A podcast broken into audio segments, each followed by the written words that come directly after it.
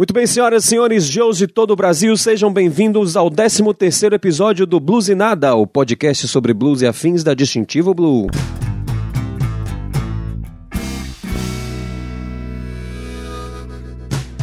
Começando mais esse episódio, nosso convidado mais que especial, direto de Blumenau, Santa Catarina, do outro lado do país. Ele que é guitarrista, compositor, cantor, lançou esse ano seu primeiro álbum, apesar de não ser o primeiro trabalho autoral dele. Tudo bem, senhor Léo Maia? Como é que vai? Seja bem-vindo. Hey Joe, beleza, cara? Tudo certo? Aqui tudo em paz e sempre muito bom aí estar tá conversando com vocês, né? A gente já interagiu de diversas maneiras, né? Uhum. E já conversamos, né? O trabalho da Blusinada, da Distintivo, teu trabalho excelente. Então, prazerzaço e vamos, vamos conversar aí sobre blues. Beleza. Lembrando para quem não conhece, para quem tá ouvindo pela primeira vez, o Blues e Nada, na verdade, é uma, um podcast, um portal e uma zine especificamente sobre blues, country, jazz, temas que fazem mais parte das influências da Distintivo Blue enquanto banda. Então a gente faz esse trabalho de divulgação do blues, gosta de criar conteúdo nessa área específica, então a gente sempre tá buscando trazer artistas, principalmente brasileiros brasileiros e autorais para que você conheça melhor o que, que anda sendo feito no blues e nesses outros estilos irmãos por aqui nas nossas terras. Léo, para começo de conversa, aquela pergunta básica, né? Como é que você começou? Quando você começou? Você nasceu em Blumenau mesmo, né? Certo. Então, nasci, nasci aqui na cidade de Blumenau mesmo. É,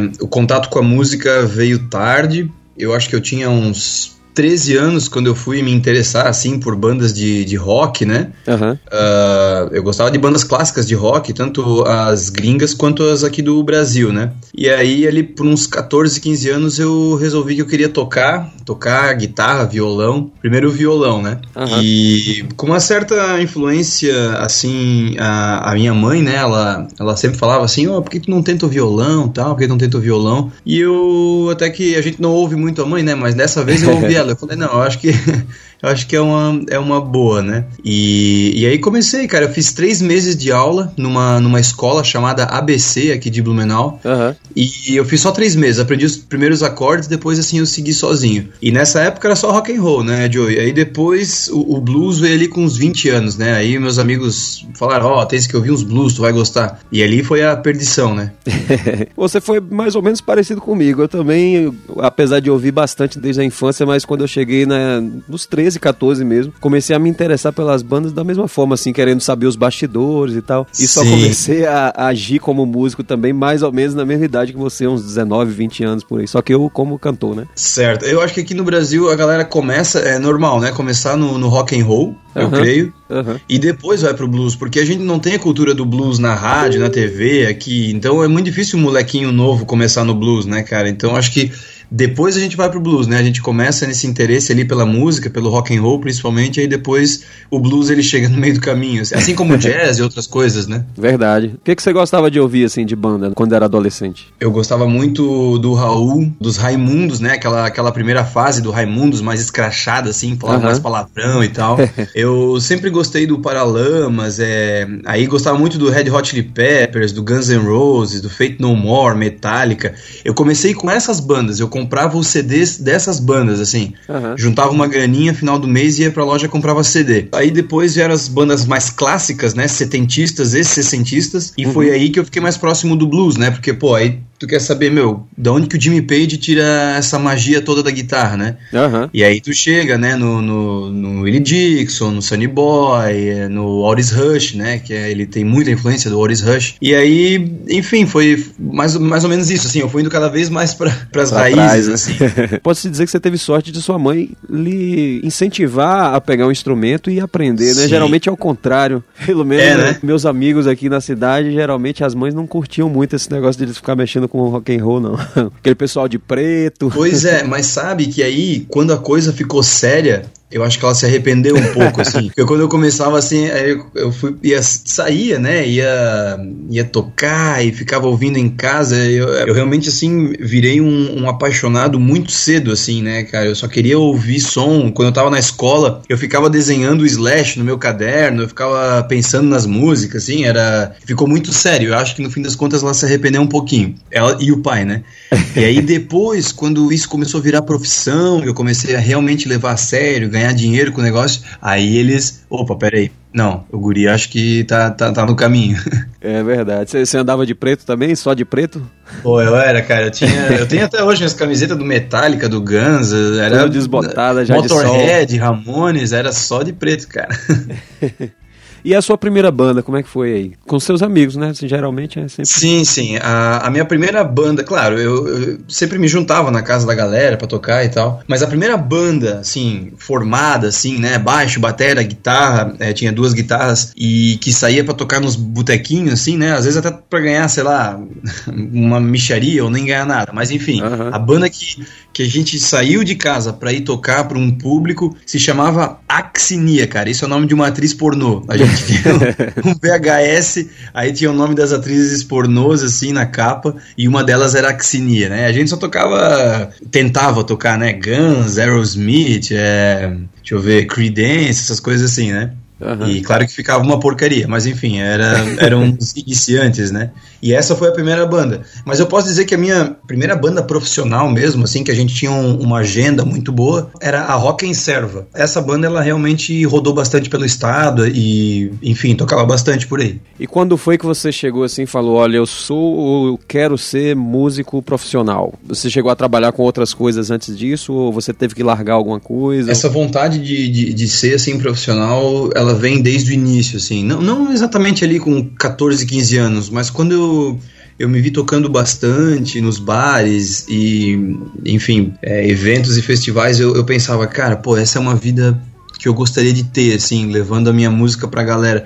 Eu acredito que esse pensamento deve ter surgido ali pelos 20 e poucos anos, assim, sabe? Uhum. É, de, de querer estar tá viajando. Eu tenho uma. Eu gosto muito de estar tá num ônibus, assim, em hotel e estar tá indo pra lá e pra cá, assim, uma coisa que eu que eu tenho assim um, um, tesão por isso muito grande, né? E principalmente de estar tá levando a música, claro, né, para o maior número de pessoas possível, assim. Então esse pensamento de, pô, eu quero ser um profissional da música, eu quero ser um músico período integral deve ter rolado ali pelos entre 22, 25 anos, assim, né? Eu tive vários, vários empregos, atuei em várias áreas. É, quando eu já tinha música comigo, né? Uhum. Eu, eu, eu, servi o quartel durante um ano, trabalhei em hospital, trabalhei na área ambiental, trabalhei em locadora, fiz um monte de coisa. E, e a música é sempre ali, né? Cutucando, né? E, querendo, assim, que eu ficasse com ela 100% e eu também querendo isso. Mas é que tu, tu sabe muito bem, né, Joey, que o lance com a grana, né? É o que não deixa a galera é. se jogar, né? Uhum. É, tenho muitos amigos que têm ali o primeiro emprego e o segundo emprego é a música. E são profissionais mesmo, assim, não é só porque eles têm outro emprego. Os caras realmente gostariam, né? Mas tem família, tem filho e não consegue se jogar na música 100%, né? Uhum. Então tem que ter essa. Eu acabei deixando para trás uma área que eu, que eu gosto muito, que é a área ambiental. Eu trabalhei sete anos na área ambiental, uma, uma, empresa que era laboratório, fazia relatórios de impactos ambientais, e, enfim, uhum. várias coisas relacionadas, né, ao meio ambiente. E eu trabalhei nessa empresa durante muitos anos, assim. Só que uma hora chegou, assim, ali por 2013, mais ou menos, eu falei, cheguei e abri o jogo, assim, falei, ah, não, não vai dar, assim, eu vou ter que pedir demissão e vou ter que sair da empresa e ficar 100% na música que, que é isso realmente que eu quero, assim. E uhum. foi mais ou menos isso, sim. Foi um, um adeus, né, ao, ao bater o cartão, né? e é isso aí, segui aí só com a música desde 2013. Você falou um negócio aí que me deu uma lembrança muito boa, que foi quando eu também servi o, o exército. Uhum. Uma das minhas melhores lembranças dessa época era justamente quando eu ficava de sentinela de madrugada ouvindo Janis Joplin lá sozinho. Combinava muito bem com a madrugada. Mas tu podia ouvir, porque lá quando eu ficava também na, na, na de guarda não, não, não, podia, não, poderia, não? não podia ouvir nada, assim, sabe? Aqui podia porque é pequeno, né? Um tiro de guerra, uhum. né? Então a gente ficava sozinho lá. Então botava lá Janis Joplin, The Doors, eu ouvia muito nessa ah, época. Pô, é bem melhor fazer a guarda assim e tal. É, é, o ar livre de madrugada combina perfeitamente. E aí eu vi aqui que você já tocou com a Tiffany também, né? Quando, com... Sim. Você tocava o quê? Como é, músico contratado? Ou você fazia parte da banda mesmo? Como é que foi aí? Que aí você já tava no blues mesmo, né? É, a, a Tiffany Arp e Capone Brothers foi a minha primeira grande experiência, assim, com o blues, né? Aham. Uhum. antes da Tiffany, eu tinha já uma banda chamada Delones Blues, aqui de, de Blumenau. Que a gente tocava basicamente Chicago Blues e Texas Blues, assim, umas coisas até. Só que essa banda, ela não era assim tão profissional, era, era uma grande bagunça, na verdade.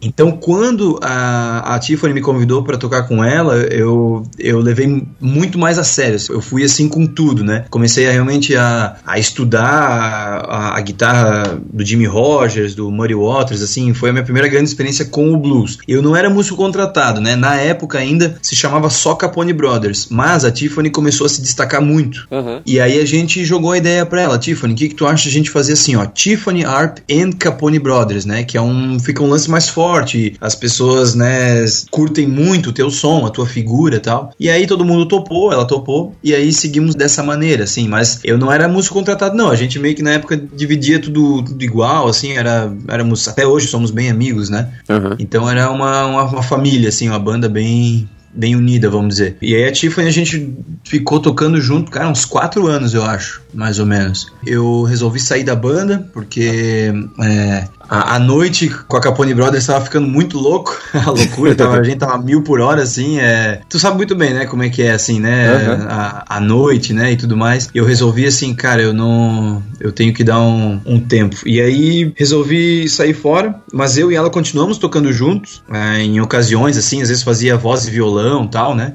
Sim. E até antes dela ir pra Alemanha, porque ela tá na Alemanha. Então a gente sempre continuou amigo e tal, e tocando junto. E foi mais ou menos nessa época quando eu saí da Tiffany que eu resolvi colocar o meu nome na frente, assim, de uma banda, assim, né? É, Léo Maier Trio, Léo Maier Quarteto. Esse foi o nascimento, mais ou menos. Você já estava compondo nessa época? Não, não. Na verdade, eu, minhas composições, elas vêm desde lá do início, assim, quando eu tinha 14, 15 anos já. Uhum. Só que nunca blues. Era sempre composições, assim.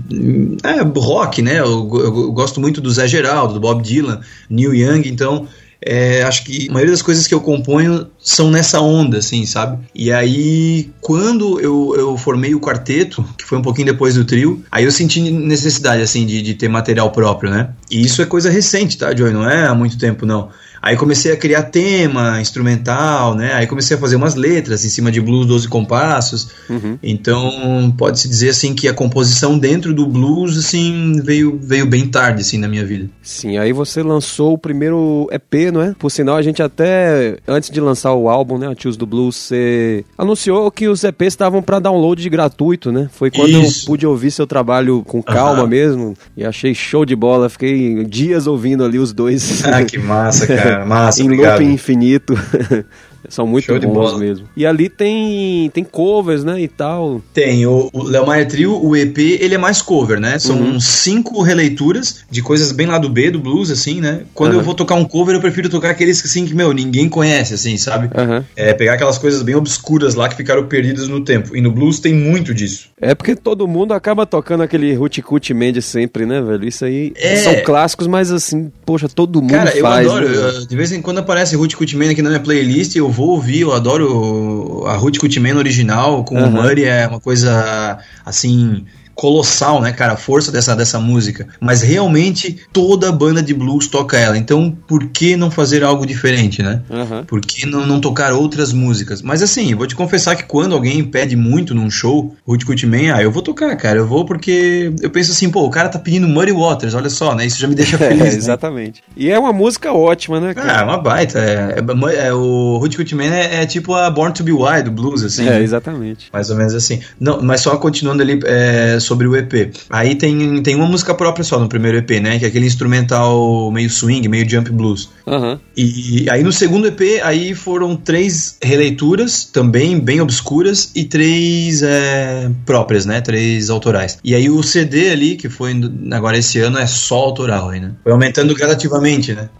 eu achei interessante o. Como eu até falei no post lá, quando você lançou o disco, que tem as faixas assim, Jumping with the Band, é sempre alguma coisa com a banda. Sim, a primeira é Jumping with the Band, aí depois no segundo EP é a Driving with the Band, é e agora no, no I Choose the Blues é a Partying with the Band.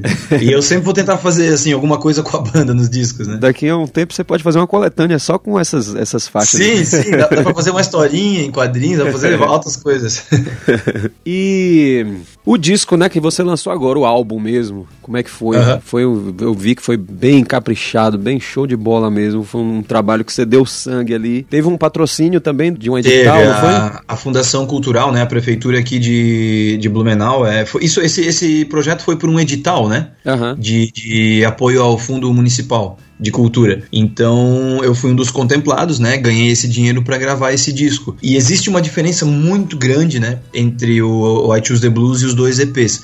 Porque ambos EPs eu gravei em um fim de semana. A gente gravou sábado e domingo. Sim. Então foi assim, foi meio rápido, assim, sabe? Quer dizer, foi muito rápido, na verdade. E, e a banda não estava ensaiada, a gente chegou assim, a gente meio que arranjou as coisas na hora, fez os arranjinhos tal, as dinâmicas e metemos ficha. Já o I Choose the Blues foi algo bem mais demorado, foram quatro meses, né, de gravação. Uhum. Então foi, foi bem diferente, assim. Então a gente eu vou te dizer que a gente caprichou mais, né? Porque a gente teve mais tempo e tudo mais. E a resposta que ele teve, assim, foi muito bacana, cara. A galera da Europa, Estados Unidos, assim, pedindo para eu mandar os discos para eles fazer review. Então eu fiquei até impressionado. E eu acho que a culpa é um pouco dos EPs. Porque quando eu lancei os EPs, muitos blogs gringos começaram a espalhar ele. E, e eu acho que talvez se eu tivesse lançado o I Choose the Blues sem os EPs, eu não teria tanta notoriedade assim por essa galera, sabe? Aham. Então eu creio que teve um pouquinho de culpa os EPs, né? E, e- e que bom, né? Eu acho que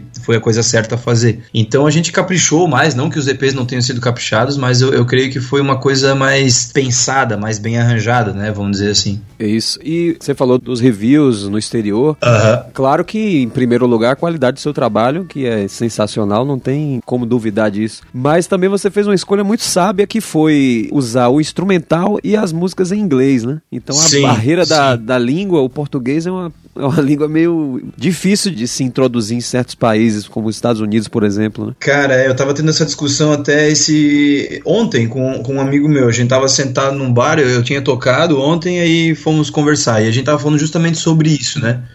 que assim, ó, se eu pudesse, eu, eu era só guitarrista, cara. Eu não curto cantar, não curto a minha voz assim, porque a gente ouve blues, né, Joe? Então assim, Aham. a gente a gente ouve o Howlin' Wolf e o Muddy Waters cantando, e o BB King, o Freddie King. E aí quando tu é uma tu abre a boca pra cantar um blues, tu se sente meio que uma, uma menininha de 5 anos, né, cara? É uma coisa muito louca isso, assim. Eu, eu, se eu pudesse, eu só lançava instrumental ou só acompanhava outros artistas. Mas enfim, é, acabei aprendendo a cantar, é, fui meio que fui na, na raça mesmo. E, e, e não é à toa que tem tanto instrumental, cara, porque eu realmente gosto dos instrumentais. Eu, né, eu queria ter mais instrumental do que cantado, assim. Aham. E eu tava ouvindo o disco que vocês lançaram agora, o Shut, Shut Up, né? E esse é só instrumental, né? É, na verdade, assim, algumas músicas nasceram instrumentais e outras são a versão instrumental de músicas cantadas. Porque a banda Certo. meio que deu um. A banda, na verdade, agora é só, só eu, né? É mesmo? É, a metade da banda largou a música, o outro Caraca. mudou de cidade, então, e na minha cidade é muito difícil eu encontrar uma nova banda, e mesmo se eu encontrasse, eu não Entendo. teria onde tocar. Então, pra- eu ainda tenho muito material, as pistas separadas, então eu sempre posso fazer alguma coisa. E eu também sempre tive, sempre tive vontade de fazer música instrumental, apesar de eu ser um Aham. cantor, né? Sim. Aí eu aproveitei essa deixa. Não, legal, eu, eu até me, me inspirou assim, porque eu tava ouvindo no Spotify o disco de vocês, né? Que tá Uhum. muito, muito bacana. Parabéns, inclusive. Obrigado. E aí eu pensei, cara, eu vou lançar um disco só de instrumental mais cedo ou mais tarde, cara. E, e eu sempre tive essa ideia, né? Há uns anos atrás o Igor tocou, o Igor Prado tocou aqui em Blumenau, daí eu comprei o CD dele, a- é Igor Prado Band Instrumentals Volume 1, né? Uhum. É só instrumental, assim, como né, o título já diz. E, cara, eu dissequei esse disco, assim, tirei os leaks e tudo e, e ouvia demais, assim. E foi ali que começou essa coisa do instrumental, assim, de, de querer lançar um disco instrumental, né? E agora com vocês lançando, né, o, o Shut Up, assim, eu penso, pô, eu acho que tudo indica que eu tenho que gravar um também, assim, porque é muito bacana, né, cara? Pô, Eu apoio demais, viu? Porque as suas instrumentais são ótimas. E o blues é muito bom, né, velho? Ele, ele abre um, espaço pro improviso e, assim, Isso. apesar de ter essa vocação, principalmente ao vivo, a gente vê pouco instrumental de estúdio, não é? No, no Pois blues. é, pois a gente é. vê no jazz, agora no blues é mais difícil. É, e tem tanto instrumental é, fantástico assim dentro do blues, né? Tu pega aquelas gravações do Freddie King lá Isso. pra. Meu, aquilo lá é assim, pra mim. Se, o blues é uma, é uma faculdade, né, cara? E aquilo ali é uma matéria obrigatória, sabe? Tem que ter aqueles instrumentais ali do. Freddie King na manga, assim, né? Exatamente. Já que você falou aí, voltando só um pouquinho, que você prefere tocar do que cantar, então Sim, toda isso, vida. isso quer dizer que eu já arranjei o meu guitarrista para quando eu for para esses lados aí? Opa, mas tu pode ter certeza disso, mãe. Não, pode ter certeza disso, cara. Será um prazerzaço.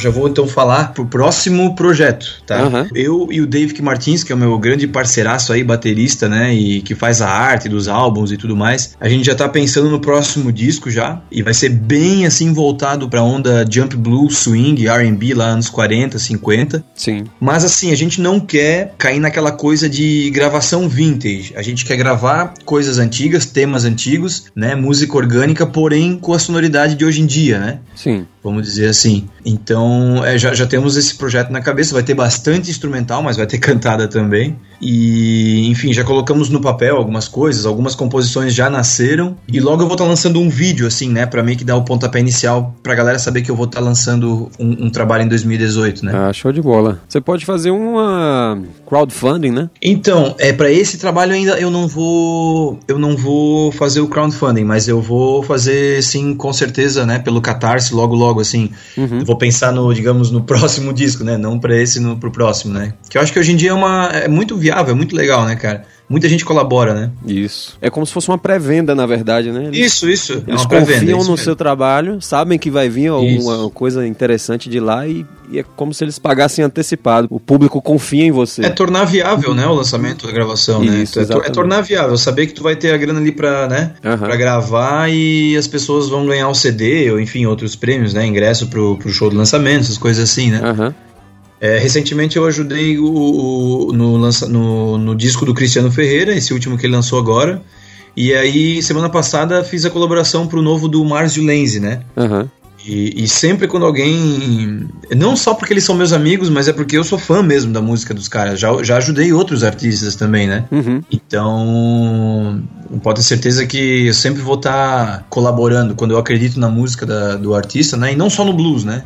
Então Isso. sempre vou estar tá colaborando aí, sempre possível. Depois que você lançou o disco, você chegou a fazer turnê ou você ficou mais por aí mesmo em Blumenau? Como é que foi a receptividade por conta dos contratantes, não só do, então, do público dessa vez? O lance de, de lançar o CD em outras cidades foi uma coisa um pouco frustrante para mim, porque uhum. eu só consegui lançar aqui em Blumenau, né, no, no, no Teatro Carlos Gomes aqui, foi o show do lançamento.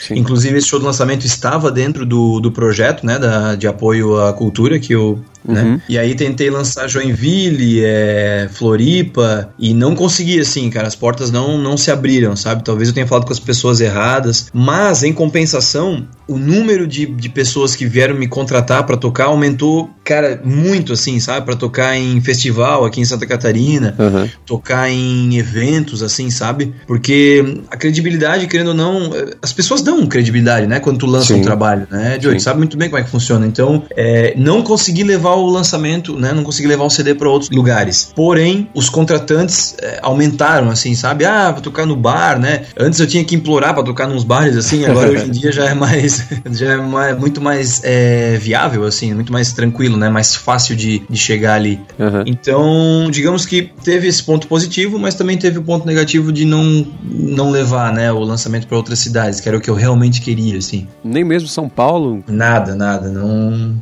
não rolou, cara. é difícil mesmo, velho. É muito difícil mesmo, tá louco?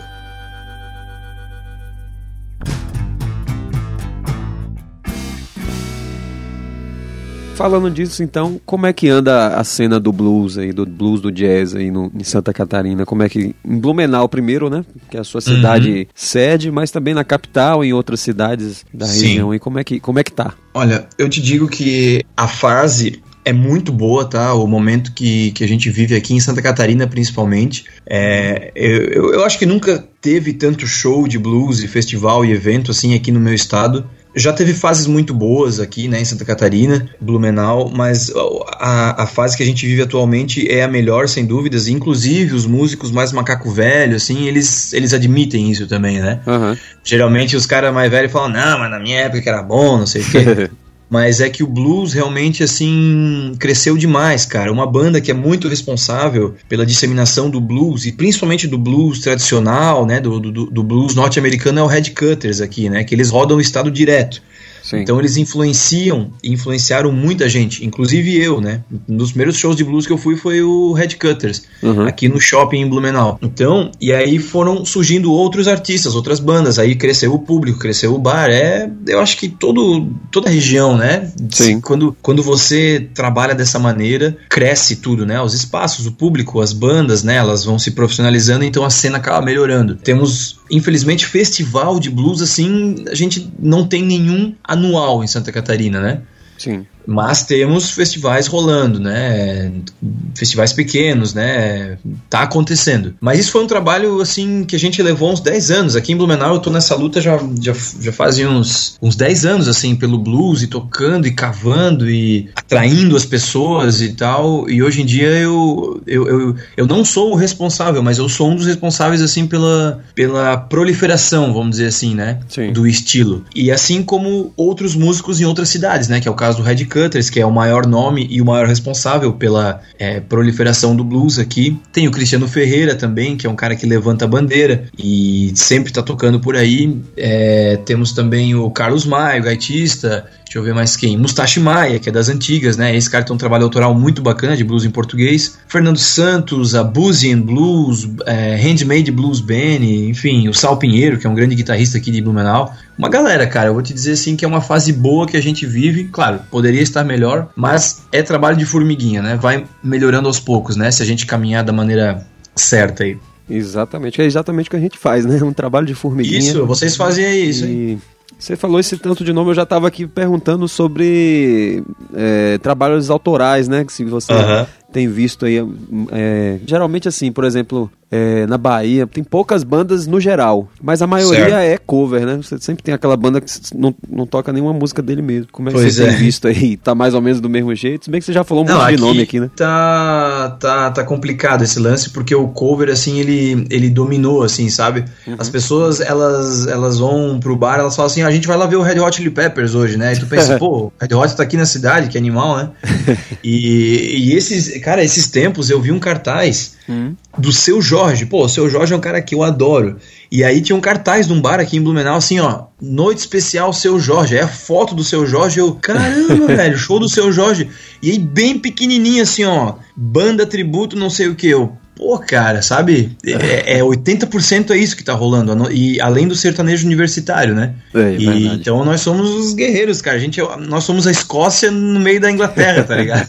é, velho, essa, essa febre de shows tributo tá uma coisa assim que não sei dizer porquê, velho. Não sei se, sei lá, é um, é um dinheiro, é, como é que eu vou dizer, fácil, né? Pra um, é um, dinheiro fácil, um contratante, para o próprio músico mesmo, que ele sabe, eu vou tocar Tim Maia hoje. Aí ele bota Sim. lá a noite do Tim Maia e sabe que vai uh -huh. ter o público do Tim Maia. Pois é. Porém, é o que eu falo sempre quando o músico se deixa seduzir por essa, essa grana fácil, entre aspas, né? Porque fácil de verdade não é. Mas, assim, ele tem que ter a consciência de que o cara que vai lá no show, ele tá dando um aplauso para o cara que ele tá homenageando, não é para ele, né? Que pois se é, pois se é. aparecer uma banda melhor do que a dele tocando a mesma coisa, ele fica ele. já fica de lado, né? Ele tem que ter sempre essa consciência de que ele não tá escrevendo o nome dele na história. Isso, isso mesmo. Ele não vai ter a obra dele, né, marcada. Isso é uma coisa que hoje em dia eu dou muito valor assim. Ele não vai ter a obra dele registrada. Uhum. É, eu acho que muitos músicos se acomodam com isso, porque, cara, para mim, nada mais legal do que criar do que improvisar ao vivo, sabe? Uhum. É, se expressar da, né, da tua maneira, assim. Eu creio que essas bandas não tem muito, né? É, é, esse, esse, lado, né? Do improviso, da criação. Não tem quase nada, vamos dizer assim. Uhum. Então, é, é uma das, da, dos pontos assim que me deixa triste. É mais pelos músicos que estão ali. Eles, eles se acomodaram e, e não estão assim respirando novos ares, né? Criando novas coisas, assim. Isso é um, é um, é, me, me, pega bastante, né? E eu tenho muitos amigos que estão nessa onda. Tem conta para pagar, tem filho para criar, uhum. então não dá para julgar assim.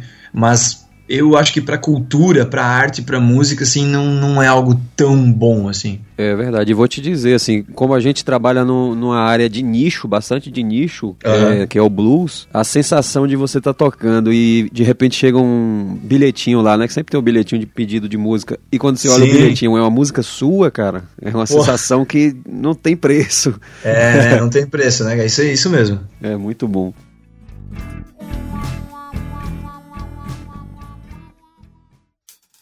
Esse ano você também começou com um programa de rádio, né? Interessante que muitos artistas, muitos não, né? Mas a gente tem notado que tem alguns artistas do blues, músicos mesmo, gaitistas e tal, guitarristas também, que são convidados para apresentar programas de rádio, geralmente em rádios universitárias ou web rádio. E agora você também fortalece mais ainda o blues no Brasil. Conta pra gente aí como é que surgiu essa ideia e como é que tá sendo também a experiência, se você já tinha antes essa experiência de comandar um programa de rádio, como é que é? Ah, certo. É é, não, eu nunca tive experiência de, de apresentação, assim, de locução de, de rádio.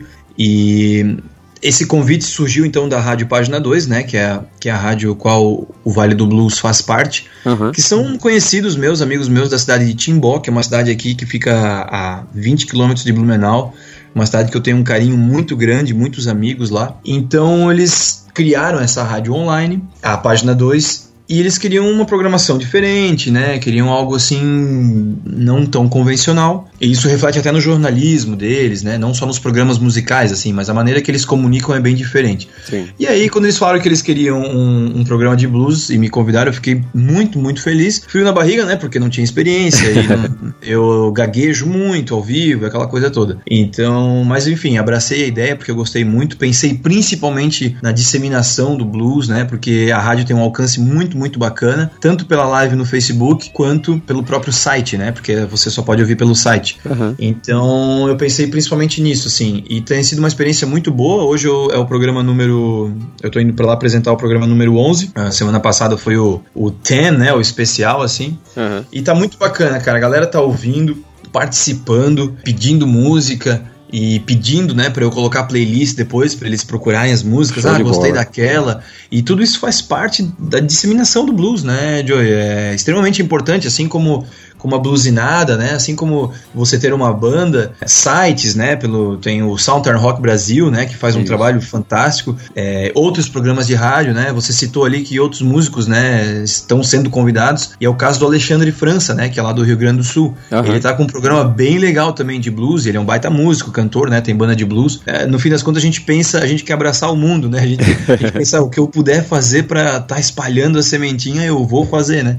E o Vale do Blues é, eu tenho esse principalmente essa, essa, esse raciocínio, esse pensamento. É interessante que sempre eu, eu, converso com todo mundo que faz um programa de blues ou alguma coisa, sempre eu, eu percebo aquele falar apaixonado da pessoa, né? Sim, tem que o ter, episódio né? episódio número. O episódio de outubro, que a gente está gravando aqui, na verdade, é 25 de setembro, mas esse episódio só vai ao ar em novembro. E, o, certo. e é engraçado o podcast, porque eu tô falando de uma coisa no passado, porém, no momento que a gente grava, ainda é no futuro, porque não foi lançado. sim, não foi ainda.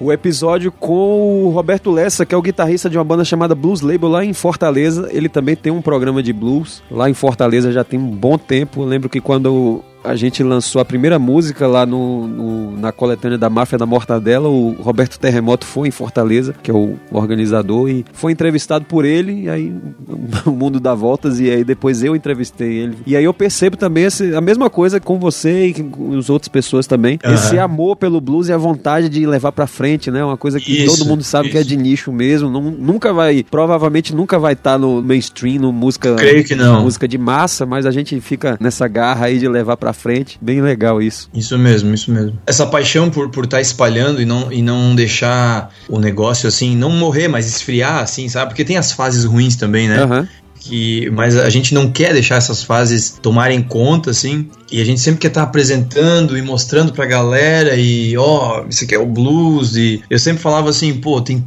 acho que todo mundo gosta de blues cara mas é que muita gente nunca ouviu né então não sabe que gosta né é não sabe que gosta e porque o bombardeio da, da mídia é outro né então acho que é o nosso trabalho meio que lutar contra isso, assim, né? Tá realmente apresentando, né, pro público. Eu acho interessante, assim, nas, no, nos shows, por exemplo, a pessoa normalmente não sabe o que é blues. Aí quando você fala, tenho uma banda de blues. Ela, o que, que é blues? Aí, pra falar rápido, né? Eu falo, ah, é tipo aqueles rock antigos, assim, bem da, das antigas. Ele, ah, entendi. Aí no show você vê que tem um monte de gente que nunca ouviu blues. Você tá lá em cima do Sim. palco, você tá vendo o pessoal, poxa. Na verdade, ele já ouviu antes em filmes ou. ou Isso, eles associam com filme, uhum. é, E aí você vê criança, idoso, né? Porque geralmente o rock and roll ele afasta o, o público leigo porque ele já associa a barulho e gente esquisita, Isso. né?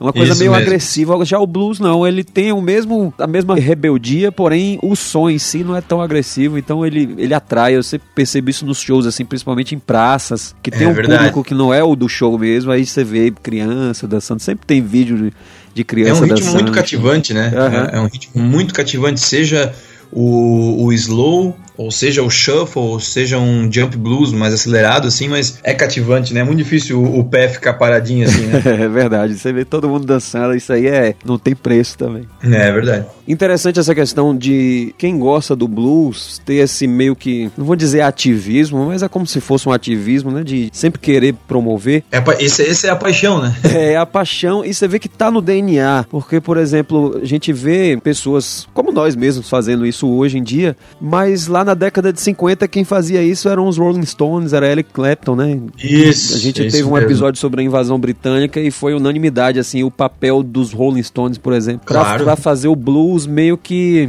como é que se diz? O blues foi criado nos Estados Unidos, foi exportado para a Inglaterra e ele meio que música de gueto nos Estados Unidos é, e os é. ingleses é. fizeram esse trabalho de mostrar aos Estados Unidos o que eles mesmos faziam, porque parece que só uma pequena parte da população conhecia, né? Realmente é. eram músicas específicas, né? As race records. Sim. E aí passou a ser uma coisa mais generalizada, então essa questão do amor ao blues sempre teve presente, né? Eu acho isso muito, muito legal. É bem isso que tu falou, o que eles estavam fazendo lá nos anos 60, né? Quando os discos de blues começaram a chegar na Inglaterra, né? Uhum. E eu tenho na, nos livros, né, na autobiografia do, do, Keith Richards, ele, ele falava, meu, demorava meses para chegar um disco do Chuck Berry ou do Muddy Waters que a gente queria. Então já começa aí, né, a vibração dos caras assim pela música, né, negra norte-americana, de esperar meses para ter um disco de vinil, cara. E hoje em dia a gente tem, né, sei lá, 500 discos em um mês a gente pode baixar. Então, enfim, ouve pelo Spotify. Mas esse é, é, bem. Acho que o sentimento é muito parecido, Joey, de tu tá fazendo música, né? Fazer o teu lance, gravar o teu lance, tu querer divulgar o teu nome, né? Mas no fundo, no fundo, eu acho que tu quer divulgar mais o blues, a história do blues e os antigos mestres do que tu mesmo, assim, sabe? É, vem todo um pacote incluso, né? Você não é, vai ouvir só Léo, coisa... você vai ouvir o blues e tudo aquilo que envolve o blues. A gente acaba isso. sendo abraçado por tudo, é um pacotão. é, isso aí, isso aí. É, essa é a diferença da galera que tá preocupada, assim, com a cena, né? Com o todo, né? Com o conjunto do que só, sei lá, com o próprio umbigo, assim, né? Exato. eu, eu sei que tem gente que não tá nem aí para esse, pra esse lado, né? Da história, vamos dizer. Sim, sim. É, mas nós, aqui, a gente tá, acho que, muito preocupado com o blues, principalmente, e de que ele seja cada vez mais tocado por aí e espalhado por aí. Exatamente. É aquele lance da que eu sempre falo, pelo menos, né? Que eu acredito, pelo menos, que o artista tem. Ele é mais do que um trabalhador comum que precisa colocar o dinheiro no seu próprio bolso. Ele tem uma função Sim. social de formação de público, meio que Sim. como se fosse. Também pode se relacionar, tipo um educador, né? Um formador de opinião, isso. Pode ser, pode ser. Não é? acaba tendo essa, esse papel e muitos artistas realmente ignoram essa função. Não?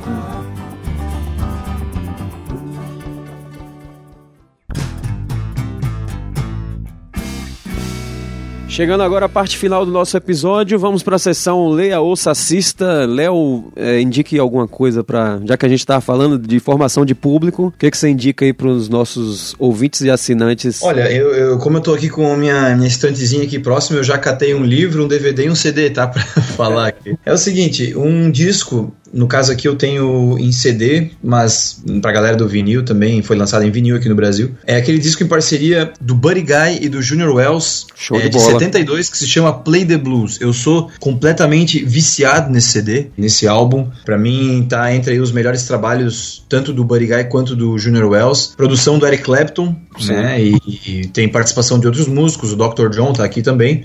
E a edição que eu tenho é uma edição especial, uma edição dupla. Porque quando ele foi lançado em 72, foram só com 10 músicas, né? Sim. E, e aí, quando a, ele foi relançado aqui pela Rhino Handmade, ou Rhino Handmade é o nome do selo aqui, Uhum.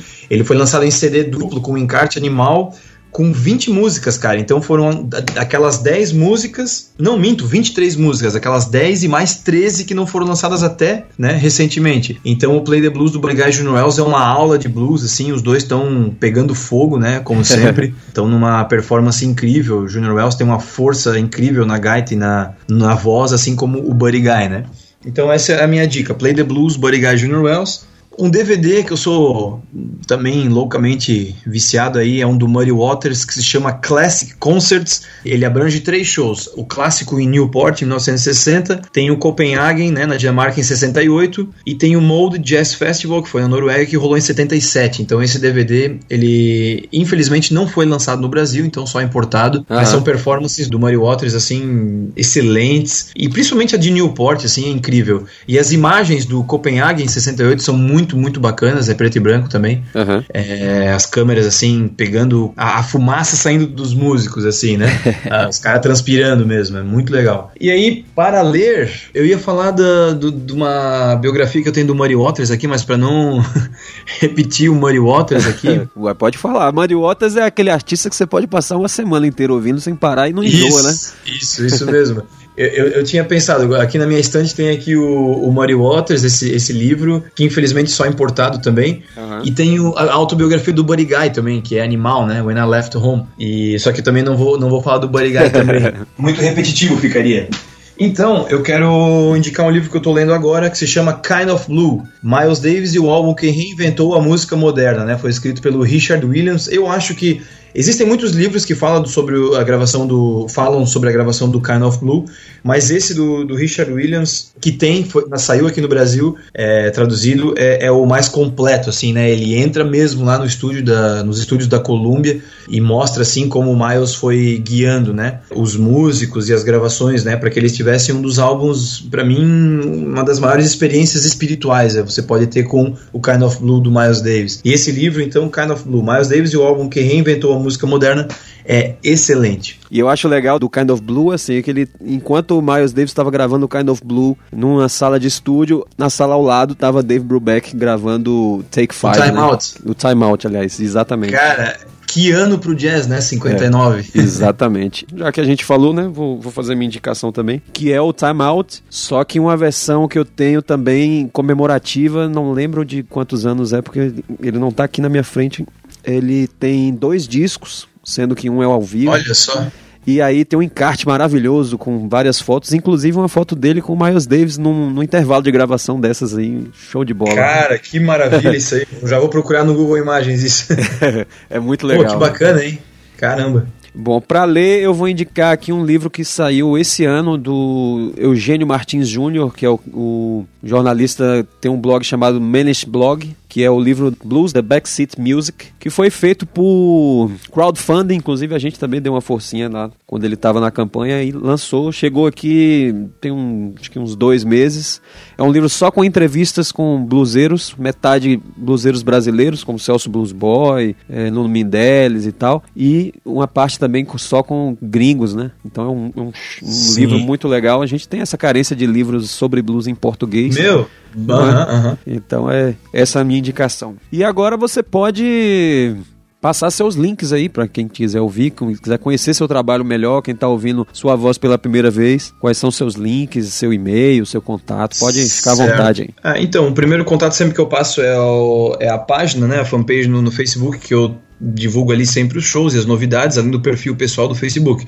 Mas você pode chegar ali no www.leomaier.com, aí já vai, tá, já vai entrar na fanpage direto. Aí também você pode ouvir tanto no Spotify quanto no Deezer, Google Play, né, todos os meus, meus discos, tá todos os trabalhos ali. Aham. Além de, claro, mais um monte de plataforma, né? SoundCloud também. Tem no YouTube muita coisa, né? É só digitar Léo Maier que vai para todas essas, essas redes sociais, né? Aham. Ah, tem na- no Vimeo também, Reverb Nation. Digita Léo Maier que, que aparece tudo ali. Meu e-mail é blues.leomar.gmail.com, quem quiser entrar em contato. E Instagram também, Twitter, eu sou bem ativo, ativo. aí na, na internet, né? Sempre espalhando aí tanto o meu, meu, meu trabalho quanto né, os antigos mestres e músicos contemporâneos também de blues. Show de bola, eu vou colocar todos esses links no post aqui. Maravilha. E agradecer a você, né, por, por esse tempo dedicado a gente aqui, contar Opa. um pouco da sua história, um pouco sobre blues também. Não preciso nem falar que você é mais do que bem-vindo na Bluesinada, a gente tá, já Valeu. acompanha seu trabalho há muito tempo aí. Muito obrigado.